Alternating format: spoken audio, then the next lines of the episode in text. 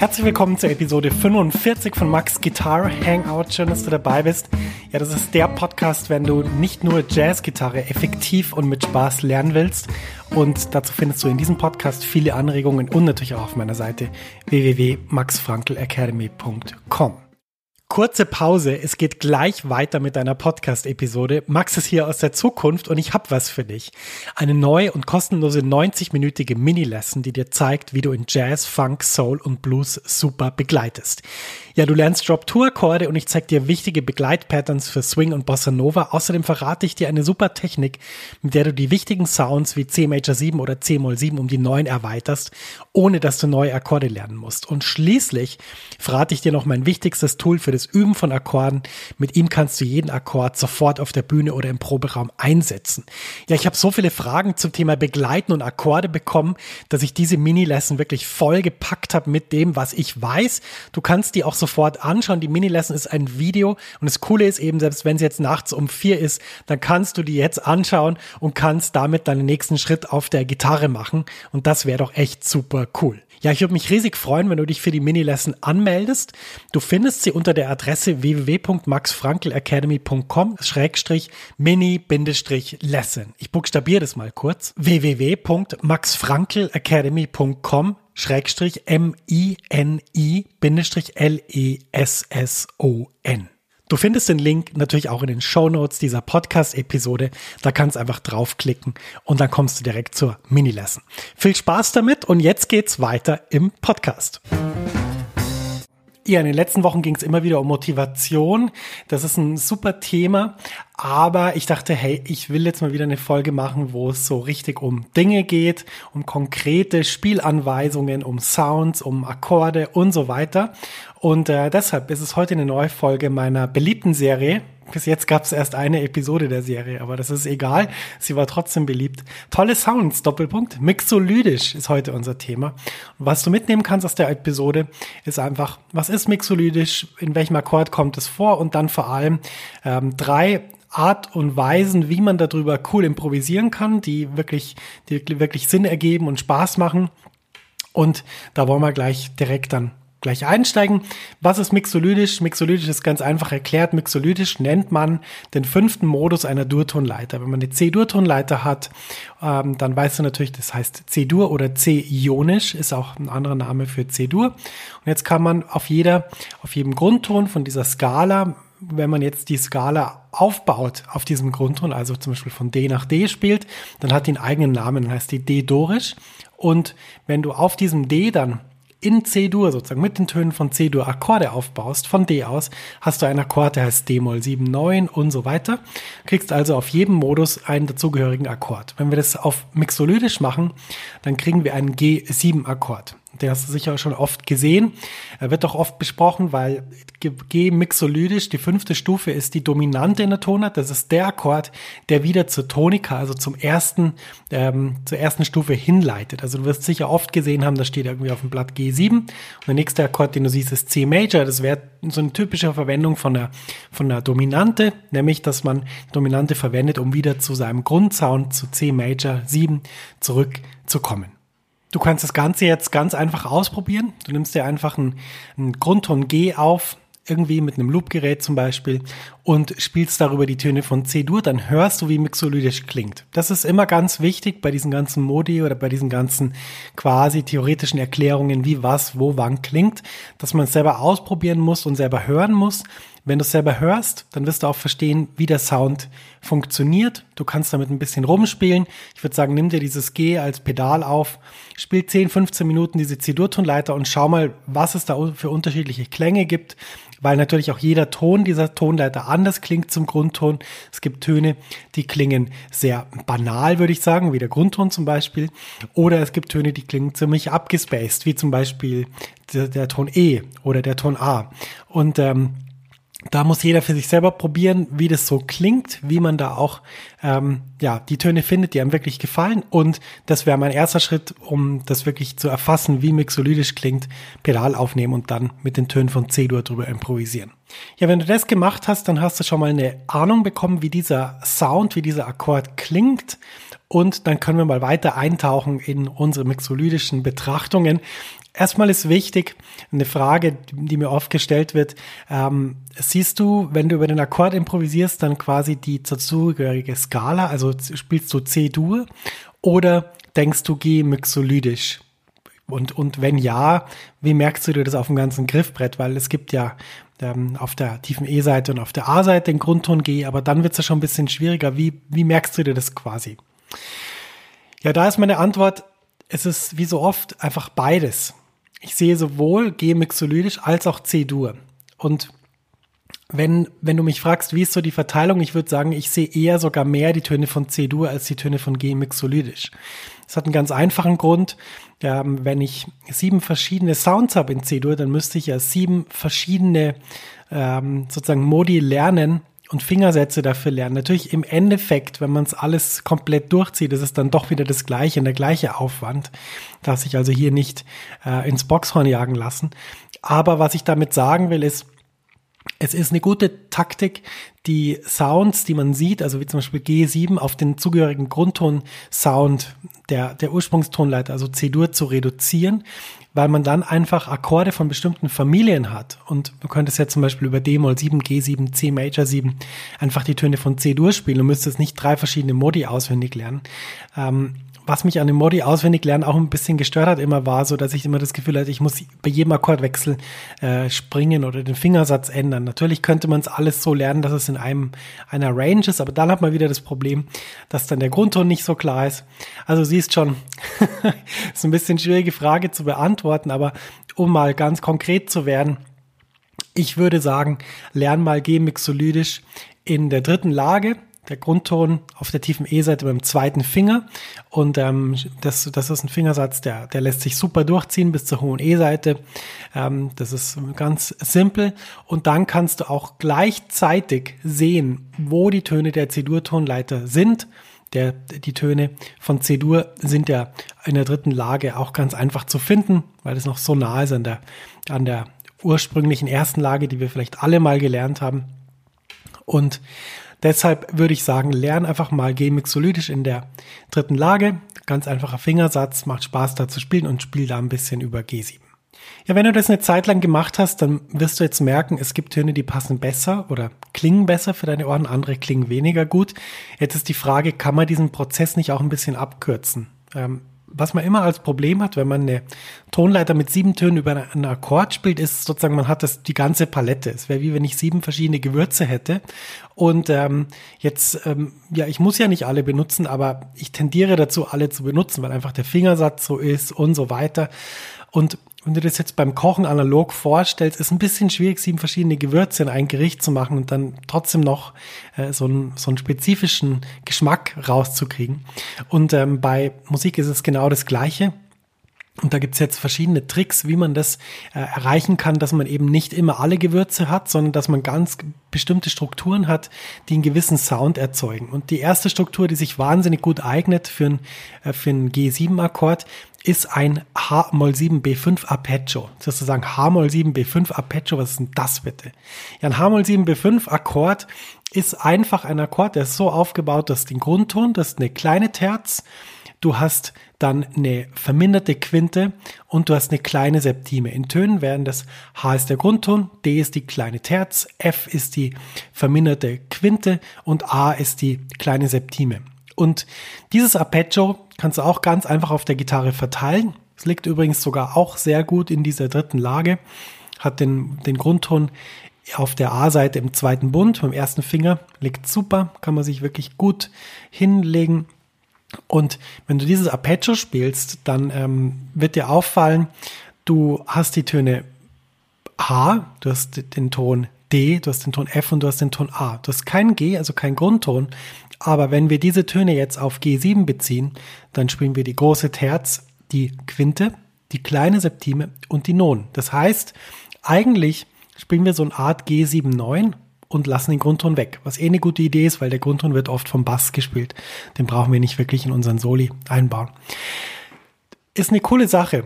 Nennt sich Upper Structure. Das heißt, du spielst also quasi über einen bestimmten Akkord eine andere Struktur oben drüber. Unsere Struktur wäre jetzt, wären jetzt vier Töne. H-Moll 7B5 oder wie der Amerikaner sagt, B-Moll 7B5. Kennst du den Unterschied zwischen H und B? Der sagt natürlich nicht Moll, aber du hast äh, verstanden, was ich sagen wollte. Und dieses Arpeggio kann man super einsetzen, ähm, gibt jedem G7-Akkorden einen schönen Glanz, wie ich finde, durch die Non und ähm, probiert damit mal rum. super Sound, den man einsetzen kann. Macht total Spaß, den zu verwenden. Und ähm, ja, versucht den mal einzusetzen. Jetzt haben wir also zwei Varianten. Wir haben die mixolytische Tonleiter und wir haben ein schönes Arpeggio, was so ein G7-9 Sound macht. Jetzt wäre es halt interessant, noch, ein, noch eine stärkere Sache einzubauen. Und die kommt jetzt. Ähm, das ist eine ganz tolle Sache, hat mir damals äh, Martin Scales gezeigt, der übrigens jetzt bei der HR Big Band spielt. Also wenn du irgendwie in der Nähe von Frankfurt lebst, dann ähm, geh doch mal zum Konzert von der HR Big Band. Da spielt Martin Scales, Gitarrist, ein fantastischer Gitarrist. Ähm, was man jetzt machen kann, um diesen G7 noch ein bisschen stärker zu färben, ist, man spielt einen Ganzton drunter, also vom F aus, ein F Major 7 Kreuz 11 Arpeggio. Sozusagen, Mensch, was ist denn das jetzt wieder? F Major 7 Kreuz 11 Arpeggio ist ganz einfach erklärt. Ähm, das hat die Töne F, A, H und E. Und ähm, jetzt wirst du vielleicht verwirrt sein, du sagen, ja, Kreuz 11, ist dann da keine Quinte drin. Ja, man könnte auch sagen F Major 7 B5 Arpeggio, aber es klingt einfach nicht so schön. Äh, Kreuz 11 klingt, finde ich, schöner und ist auch, ist auch klarer, was man, was man damit meint. Ähm, ich würde folgendes vorschlagen. Äh, probier doch das aus auf der Gitarre. Es ist ein wahnsinnig cooles Arpeggio. Ähm, ist also sozusagen wie wenn du bei einem F Major 7 Arpeggio einfach die Quinte ähm, einen Halbton tiefer spielst. Und diese Töne einzusetzen hat einen wahnsinnig äh, guten ähm, Vorteil, nämlich erstens, du, wenn wir mal die Töne durchgehen, du spielst die kleine Septime, du spielst die Non mit dem A, du spielst die Durterz mit dem H und du spielst das E mit, das, mit der 13, das ist die 13. Und dieser, dieser Vorteil ist einfach, du hast eine Farbigkeit drin, auch durch die Halbtöne, mit denen du sehr schön rumspielen kannst. Und der andere Vorteil ist, du hast jetzt zwar ein Arpeggio, wo relativ abgefahrene, in Anführungsstrichen, Töne drin sind, wie die 13 oder die Non. Du hast aber auch die Terz drin. Und es gibt dem Ganzen so eine gewisse Stabilität, die die, die ja sehr, sehr, sehr gute Kombination ist zwischen einem starken, stark gefärbten Sound und einem ja, bisschen konservativen Akkordsound. Und das ist genau das, was wir brauchen. Das kannst du dir übrigens auch sehr gut hinlegen. In der dritten Lage ist das wunderbar. Wenn du auf der D-Seite im dritten Bund das F als ähm, Grundton hast, kannst du da das, das Arpeggio wahnsinnig gut spielen. Und das funktioniert toll, ist ein toller Sound, unbedingt ausprobieren. Ähm, er gibt, er gibt nochmal eine stärkere Färbung als, als dieser G79. Das ist diese Variation, die ich vorher genannt habe und macht wirklich Spaß, solltest du unbedingt ausprobieren und äh, über G7 improvisieren. Ja, jetzt ist natürlich noch wichtig, nachdem wir uns drei Varianten angeschaut haben, wie man über G7 improvisieren kann, wie denn dieser Akkord vorkommt, wie der aussieht, was man dann machen kann. Und ähm, ich, die meistgestellte Frage, die ich so bekomme, ist, hey, ich habe das Stück XY, wie weiß ich jetzt, was ich wann, wo, wie spielen kann? Meine Antwort ist dann immer, ja, das lernt man zum Beispiel, indem man meinen Podcast hört oder mir folgt auf meiner Academy. Ich äh, bringe immer sehr viele Beispiele die man dann auch anwenden kann. Ähm, aber so einen generellen Durchblick durch die Sache zu bekommen, ist halt auch ein bisschen schwierig, weil es eine komplexe Sache ist. Es ist nicht so einfach. Jazz-Harmonielehre ist relativ schwierig zu verstehen, was sich da alles entwickelt hat im Laufe der Jahrzehnte. Wenn du tiefer eintauchen willst, es gibt ein sehr gutes Buch, äh, Mark Levine, das Jazz-Theoriebuch. Und das ist wirklich das Standardwerk. Ich habe aus dem gelernt. Ich habe sehr viele Bücher gelesen. Also du könntest wahrscheinlich jetzt irgendwelche Bücher nennen. Es kommen auch oft in den Fragen so Sachen wie ich lese gerade das und das Buch und habe es trotzdem nicht verstanden. Ich habe die Bücher auch gelesen. Ich habe es auch nicht verstanden. Aber ich habe dann das Buch von Mark Levine gekauft und habe dann alles verstanden oder so gut wie alles. Es wird einfach alles sehr anschaulich mit vielen Beispielen erklärt und es ist ein Top-Buch. Ist mir neulich erst wieder eingefallen, als mich jemand gefragt hat, Mensch, es gibt ja dieses Buch. und äh, deshalb, deshalb erwähne ich es jetzt, weil es mir jetzt dann natürlich auch wieder präsent ist bei der Frage. Wir waren bei der Frage, in welchen Ausprägungen kommt G7 vor? Wie sieht er so auf dem Notenblatt aus? Es gibt drei Varianten. Die einfachste ist, steht einfach G7. Dann gibt es eine andere Variante, Variante, da steht G79 oder auch G9. Und dann gibt es eine andere, da steht G7 slash 13 oder G13.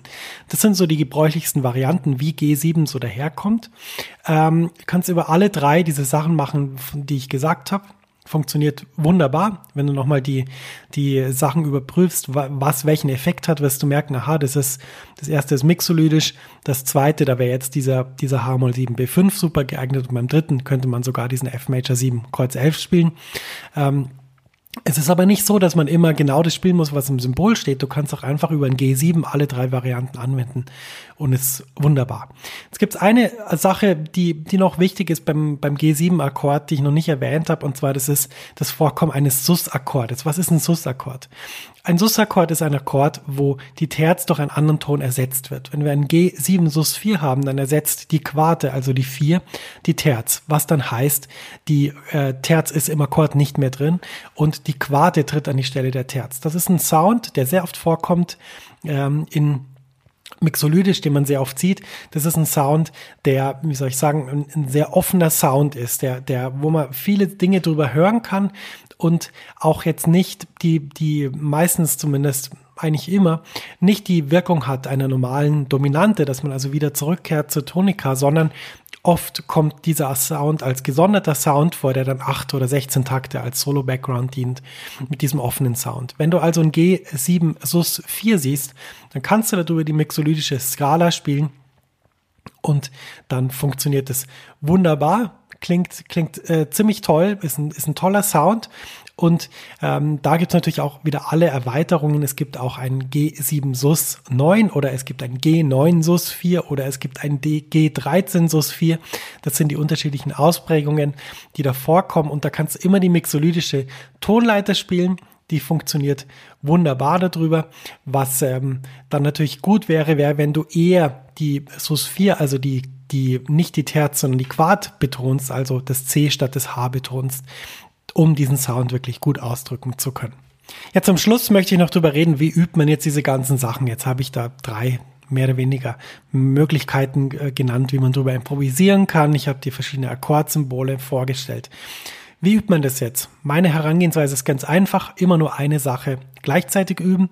Wenn ich jetzt zum Beispiel üben würde, wie man diese mixolydische Tonleiter spielt, dann würde ich mir jetzt ein Notenblatt äh, nehmen und einen Random-Zirkel aufschreiben. Du weißt, ein Random-Zirkel sind alle zwölf Grundtöne verteilt in wirklicher Reihenfolge, möglichst so, dass sich keine ähm, Abfolgen ergeben. Also F, G, A, H wäre zum Beispiel nicht so gut, weil da würde ich immer nur die Tonleiter rumschieben ähm, in, in Abständen, die, die ich vorausberechnen kann. Dann ist der Witz ein bisschen weg. Wenn ich äh, diesen Random-Zirkel korrekt aufschreibe, dann sieht er zum Beispiel so aus, dann ist es irgendwie C, A, F, Des, B-Flat, Fis und so weiter.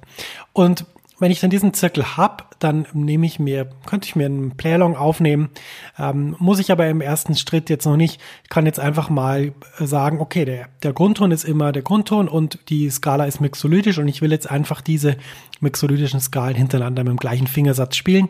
Dann lernst du sie in unterschiedlichen Regionen vom Griffbrett kennen.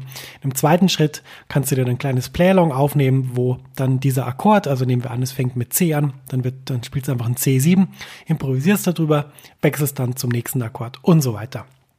Das ist der Random-Zirkel, mit dem kann man Sachen wunderbar üben und vor allem so, dass man äh, nicht irgendwo so blinde Flecken auf dem Griffbrett hat, wo man gar nicht weiß, wie das funktioniert, sondern so, dass es einfach immer alles, ja, parat ist und dass man immer sich auskennt, dass man kompetent damit umgehen kann.